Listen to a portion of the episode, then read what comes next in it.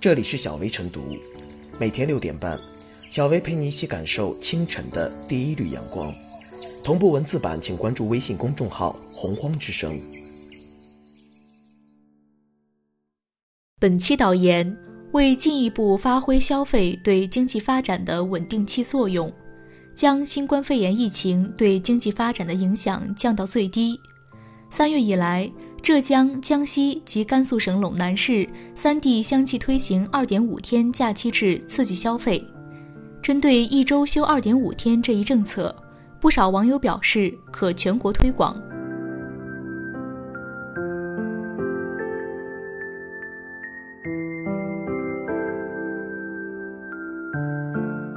疫情之后试行周末二点五天假期正当其时。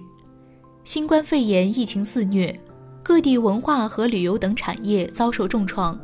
江西为打好组合拳，提振旅游消费，今年二季度试行周末二点五天弹性作息，积极引导干部职工周末外出休闲度假，有助于恢复当地旅游、餐饮等产业经济。笔者认为，此时试行周末二点五天假期正当其时，但配套措施应当跟上，一定要具有普惠性。不能沦为少数人的休假福利。疫情期间，为避免人员聚集，阻断病毒聚集性传播，文化和旅游及餐饮、商贸等第三产业不得不按下暂停键，损失惨重。目前疫情基本达到控制，文化和旅游及餐饮等第三产业已陆续复工，可谓百废待兴。这时试行周末二点五天假。正值春暖花开、外出踏青好时节，让民众在周末有更多的时间休闲娱乐，可以激发民众外出旅游、逛街购物、下馆子等消费热情，势必能刺激文化和旅游、餐饮等第三产业的经济得以尽快恢复。此举于国于民都是利好。此前有十余省份均出台相关政策。明确提出鼓励有条件的地方和单位实行周末二点五天假新的休假模式。然而，由于没有相应配套措施，加之属于鼓励性政策，没有强制性，周末二点五天假很难落实。在许多中小企业，特别是民营或者个体企业，比如住宿餐饮、商业零售、交通运输等企业，大都自负盈亏。考虑节约用工成本，八小时工作制和双休日往往都不能保证，更别谈周末二点五天假了。而在机关事业单位的公职人员，工资福利待遇由财政保障，推行周末二点五天假则毫无压力。这种状况导致周末二点五天假沦为少数人的福利，徒增了社会不公现象。我国劳动法规定。国家实行劳动者每日工作时间不超过八小时，平均每周工作时间不超过四十四小时的工时制度，实行周末二点五天假休假，等于每周只上班四天半，弹性作息减少的工作时间，通过延长其他工作日时长调剂补回。对于企业单位来说，其用工成本并没有增加，但在一些提供政务服务的窗口单位和部门。千万不能在周五下午就关门歇业，让前来办事的民众吃闭门羹。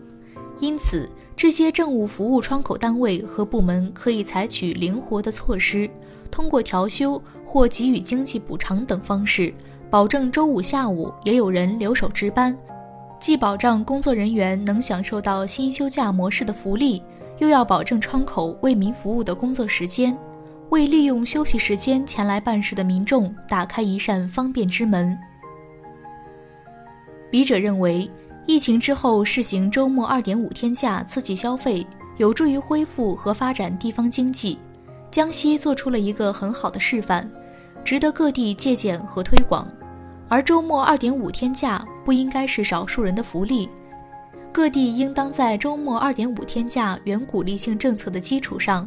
利用此次疫情后恢复当地经济的契机，制定相关的配套政策，如给予减免税费等优惠措施，让实行周末二点五天假的用人单位得到实惠，促进这一新的休假模式顺利落实下去，真正普及到大多数的劳动者，最终成为一种普惠性的休假福利。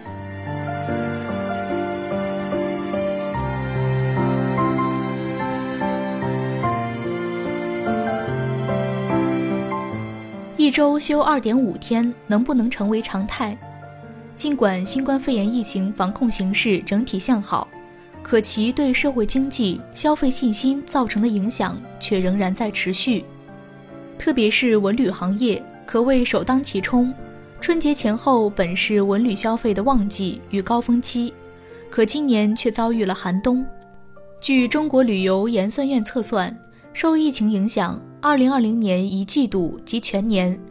国内旅游人次将分别下降百分之五十六和百分之十五点五，国内旅游收入分别下降百分之六十九和百分之二十点六，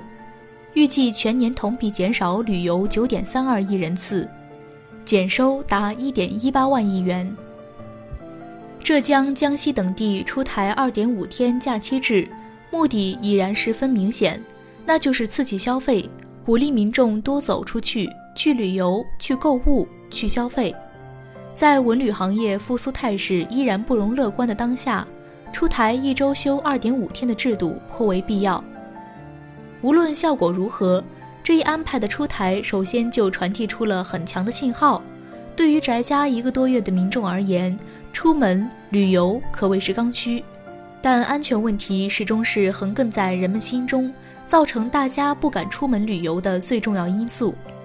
政府层面出台鼓励旅游的政策，显然在安全问题方面给民众注入了一剂强心针，也传递出积极的倡导信号，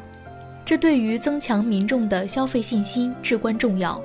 而在当下，信心可能是真的比黄金还要珍贵。二点五天休假的安排虽然只多了周五下午半天的时间。却为出行安排提供了更多选择，特别是对中远距离出行的刺激作用更加明显。两天周末，周六出发，周日又得往回赶，很多家庭即使选择出行，往往也只能选择周边游，住宿时间只有一晚；而多出半天周末后，则可以选择距离相对更远的目的地，无论是在途中或者旅行目的地的停留时间都会更长。期间必然会相应产生更多的消费，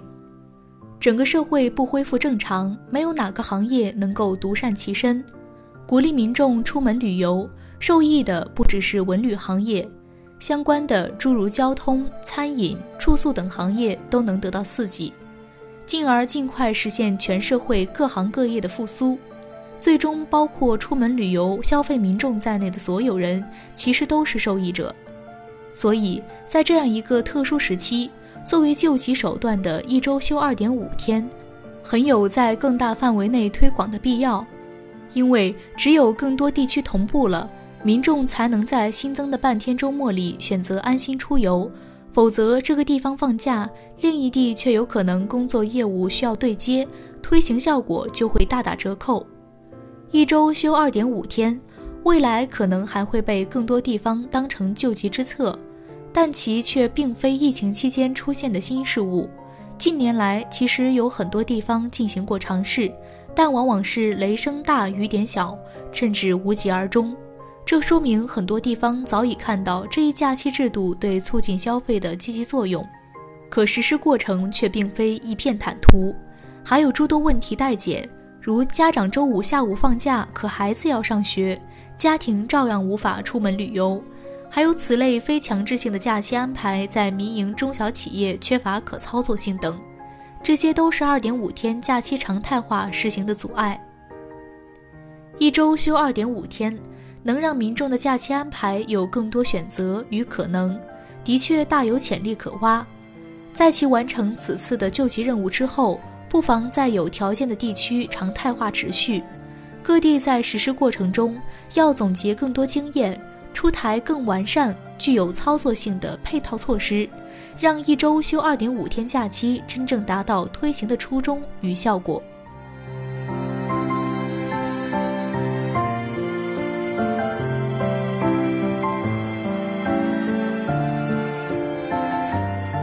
小薇复言，在国外疫情依然复杂多变的背景下。国内游客是提振旅游消费的主力军，因此三地推行周末二点五天假具有极强的现实意义。当然，一周休二点五天毕竟是一个大的工作方式和休闲方式变革，需要一定的条件才能实施。信心是一点点积累的，习惯是一点点改变的。周末多半天假，也许不能立竿见影，但这至少是个重要的信号。也是未来不可逆的发展大事。